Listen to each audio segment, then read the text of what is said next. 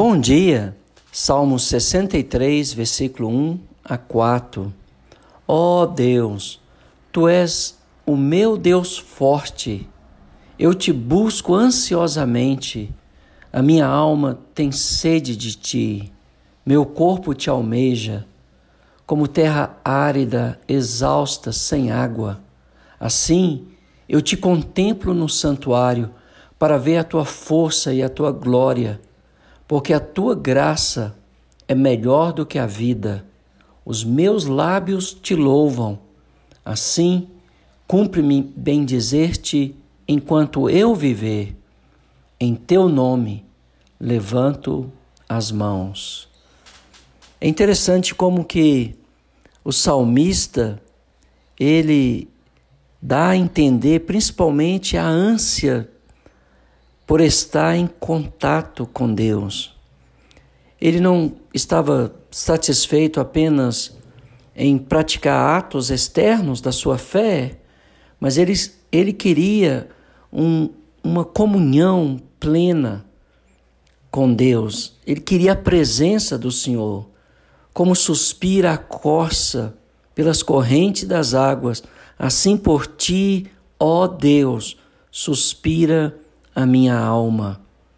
A sede é um apetite insistente que continua a informar-nos sobre a nossa necessidade de água, sem a qual não sobreviveríamos. Assim sendo, em um sentido real, nenhum homem pode sobreviver sem Deus.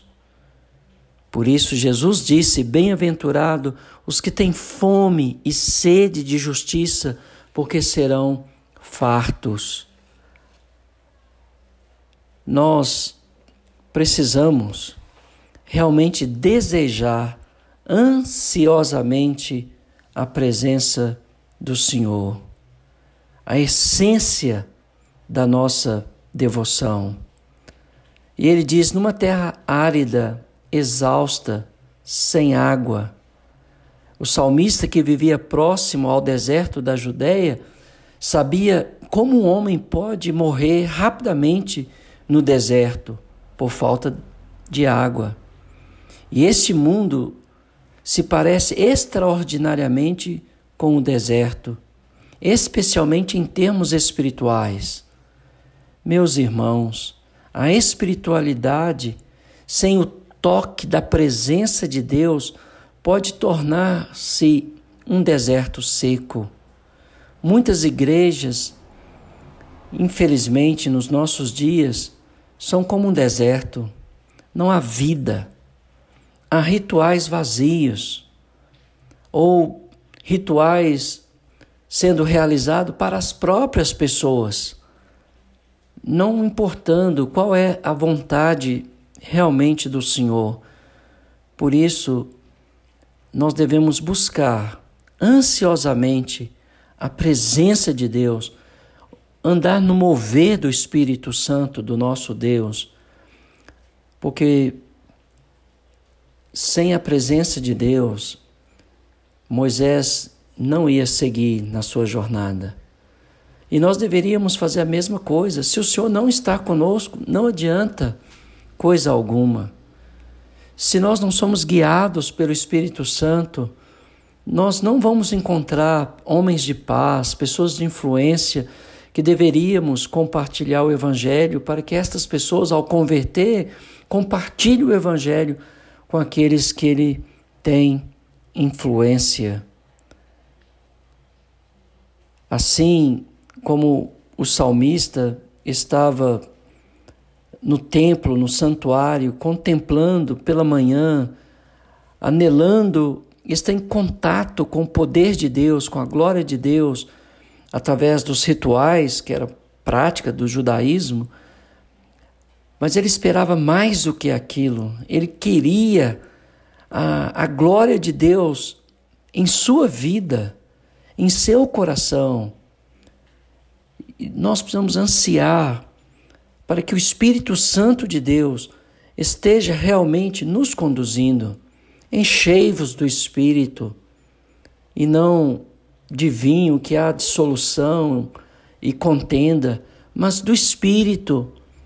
Cante louvores ao Senhor, ensine seu irmão, sua irmã, as pessoas próximas de você, o evangelho da graça do nosso Deus. Ah, salmodiai ao Senhor com hinos, cânticos espirituais. Fale uh, uns aos outros a palavra do Senhor. Sejamos um povo cheio do Espírito Santo. E aí nós vamos dizer, como salmista, que a graça do Senhor é melhor do que a vida. Um homem que está escrevendo esse salmo tinha um senso tão grande da bem-aventurança do favor divino, ou seja, do favor vinculado ao pacto da aliança, que pensou que essa graça era superior à própria vida. Isso requer gratidão exibida durante a vida inteira.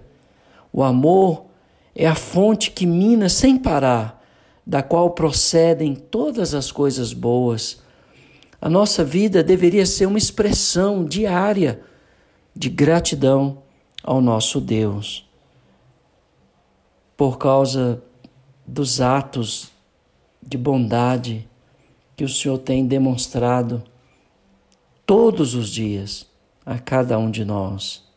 Assim, cumpre-nos bendizer ao Senhor enquanto vivermos. O nosso coração, a nossa alma, deveria ser aberta em louvores e ações de graças a Deus diariamente, porque Ele tem cuidado de nós. Há dificuldade no nosso dia a dia? Sim, ah, mas estas mesmas dificuldades nos faz depender ainda mais da benevolência do Senhor. Que a sua alma possa ansiar por Deus que nós, como cristãos, possamos ansiar de estar na casa de Deus para louvá-lo e bendizê-lo com ações de graças junto com nossos irmãos e diariamente possamos tributar glória devida ao seu nome. Que Deus te abençoe.